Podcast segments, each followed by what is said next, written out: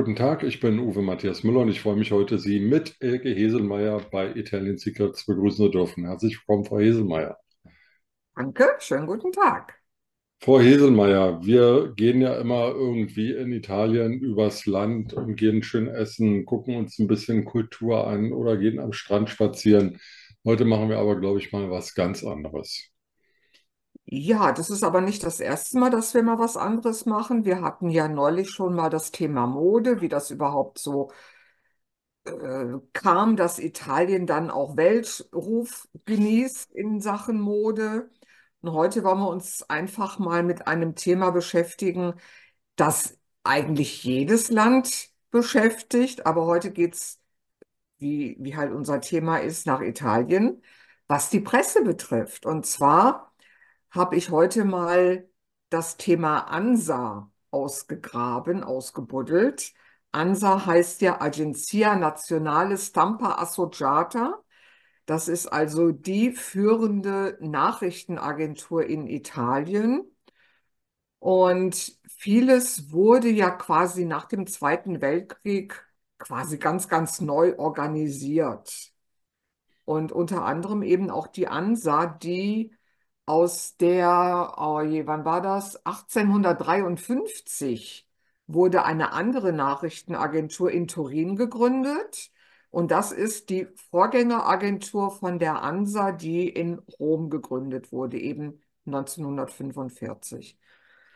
Also 1945 neu gegründet, ähm, muss man für die, die es jetzt nicht so genau zuordnen können deswegen sagen, weil 1945 eben das Ende des Faschismus in Italien war und ähm, Mussolini von 1922 bis 1945 jedenfalls in weiten Teilen Italiens herrschte und dadurch dann eben auch die Presse vereinheitlicht wurde und wahrscheinlich auch die Nachrichtenagentur, die in Turin gegründet worden war, sozusagen auf Staatslinie gebracht wurde. Und ich nehme an, ANSA sollte dann eben vom Staat unabhängig sein. Ja, es war ganz einfach das Ziel, dem Bürger unabhängige Nachrichten und wirklich Basisinformationen zukommen zu lassen.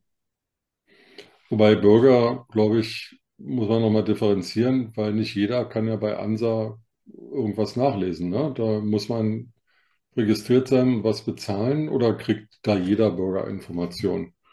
Es ist ja so, dass die Nachrichtenagenturen quasi die Großhändler im Nachrichtenbereich sind. Mhm. Das heißt, die Nachrichtenagenturen in jedem einzelnen Land, die geben letztendlich vor, was es so gibt. Die suchen die Meldungen heraus und versorgen dann eben die einzelnen Nachrichten beziehungsweise Zeitungen, äh, regionalen Zeitungen und so weiter mit diesen News.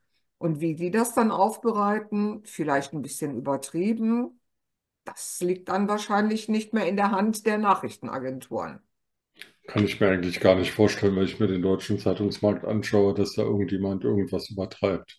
Aber es ist in Italien vielleicht anders. Aber total. Hat denn Ansa einen guten Ruf? Ja, ja. Wenn man jetzt so internationale Agenturen betrachtet, in Deutschland ist ja die führende Nachrichtenagentur dpa, es gibt aber noch mehrere andere. Ähm, in Italien ANSA, in Großbritannien Reuter, für Wirtschaftsdinge in den USA Bloomberg, in den letzten 30, 40 Jahren ganz weit nach oben gekommen. Aber da gibt es dann noch AP und andere Nachrichtenagenturen. Es gibt auch russische Nachrichtenagenturen, also die sagen, es gibt ja wahrscheinlich in jedem Land, das auf sich hält, eine eigene Nachrichtenagentur. Und ANSA ist auch gut von der Qualität her, sagen Die Sie. sind gut von der Qualität, das ist sehr fundiert. Und es, die gehören ja auch weltweit mit zu den Führenden. Das heißt, die mhm. müssen sich ja auch, weil wir ja mittlerweile so ja, vertreten sind weltweit, wir bekommen ja alles mit aus USA, aus Neuseeland, Australien und so weiter. Und da müssen natürlich auch überall die Leute vertreten sein, die dann eben diese Nachrichten auch überhaupt aufnehmen und an ihr Land weiterleiten können. Und die ANSA, die gehört auch weltweit mit zu den Großen. Okay. Ein spannendes Thema im Journalismus ist ja künstliche Intelligenz. Ähm, da will ich Sie jetzt nicht überfordern oder mich überfordern. Aber auch da müssen wir, glaube ich, nochmal beobachten und genau hinschauen, inwieweit die künstliche Intelligenz also nicht nur bei den Zeitungen und äh, Videoproduzenten und Audioproduzenten Einkehr hält, sondern dann auch auf Nachrichtenagenturen Einfluss hat, ähm, ob die dann auch irgendwann anfangen, Meldungen zu schreiben oder ob das dann noch tatsächlich ein Redakteur ist, der an der Schreibmaschine sitzt und da irgendwas zu Papier bringt. Alt, altmodisches Bild, ich weiß. Ja, das, das ist natürlich ein, ein total spannendes Thema. Ich habe jetzt auch schon einige Webinare zur künstlichen Intelligenz mitgemacht, gerade im Bereich Schreiben von Texten.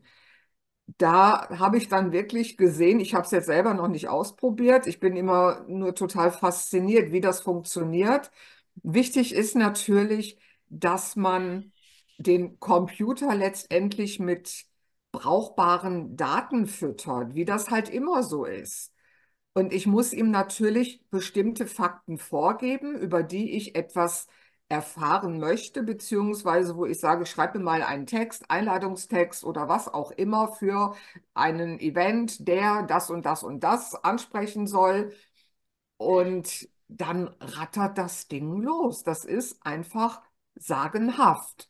Und je ungenauer ich mit meinen Vorgaben bin, umso mehr Lügen kommen dann natürlich in den Text rein, weil dieser Computer, der muss sich natürlich auch die Fakten irgendwo herziehen, ist ja Hm. ganz klar. Und ihm steht dann letztendlich auch das gesamte World Wide Web zur Verfügung. Sie haben gesagt, dass ANSA in Rom gegründet wurde. Sitzen die heute auch noch in Rom? Ja, Was mich ein bisschen erstaunt, weil das wirtschaftliche Zentrum liegt ja im Norden Italiens. Das politische mhm. Zentrum ist natürlich Rom. Aber ähm, man muss ja doch irgendwie in beiden Regionen präsent sein, um ganz Italien abbilden zu können. Ja, die haben natürlich dann auch noch ihre kleineren Agenturen. Es gibt ja auch noch so so Töchter quasi. Es gibt dann für den, speziell für den Mittelmeerraum, gibt es die ANSA Med, also MED, Mediterranean oder Mediterraneo, die sich halt wirklich auf dieses Gebiet Mhm. spezialisiert hat. Die schreibt dann wirklich nur aus dem Mittelmeerbereich. Dann gibt es auch noch die für Brasil, das ist dann, da wird dann Südamerika quasi abgedeckt.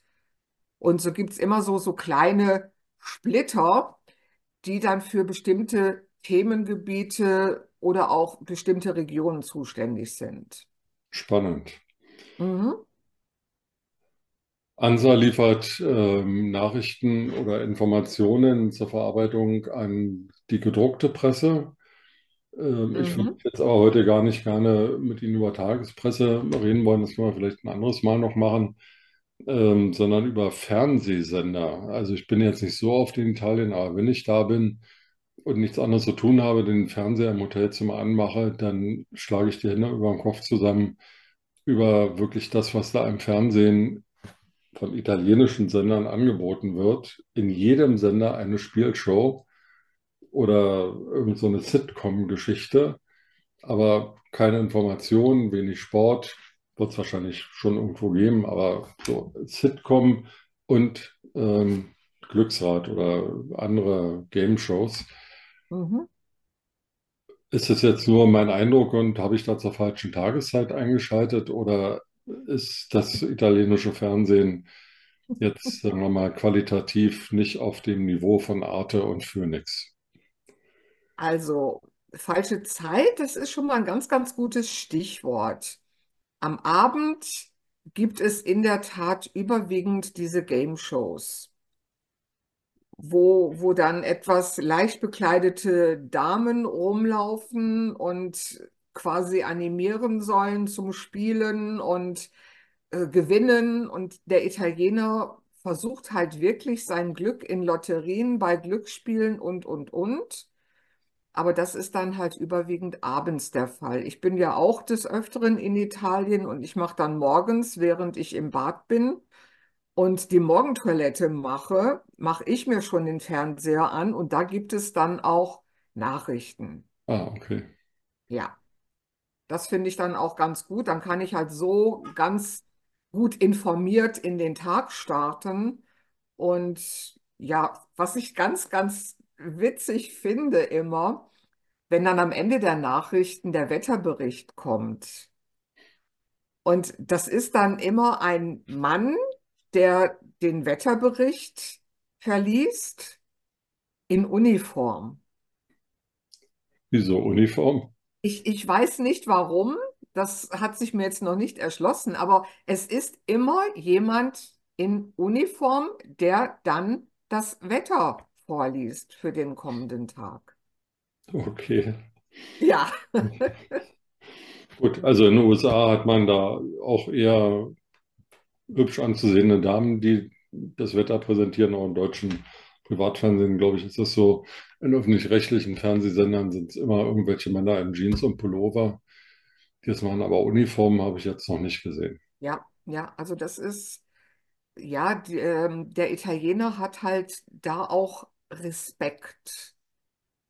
Ja, wenn, wenn wir auf der Straße sind und es begegnet den Italienern ein Polizist, da haben die schon so ein bisschen Respekt und der ist immer ganz, ganz anders angesehen als jetzt jemand in Zivil. Wobei, es gibt ja auch italienische Uniformen, die sind wirklich ähm, prächtig anzusehen und würden auch als Staffage für jede Operninszenierung dienen. Absolut, absolut. Gut, dann verabschieden wir uns mal von der Wetterpolizei und von ANSA und hoffen auf besseres Wetter. Und äh, danke, ich danke Ihnen für den Blick heute auf die Nachrichtenagentur ANSA, die Italien mit immer frischen Nachrichten versorgt. Vielen Dank für heute. Sehr gerne. A presto. Ciao. Ciao.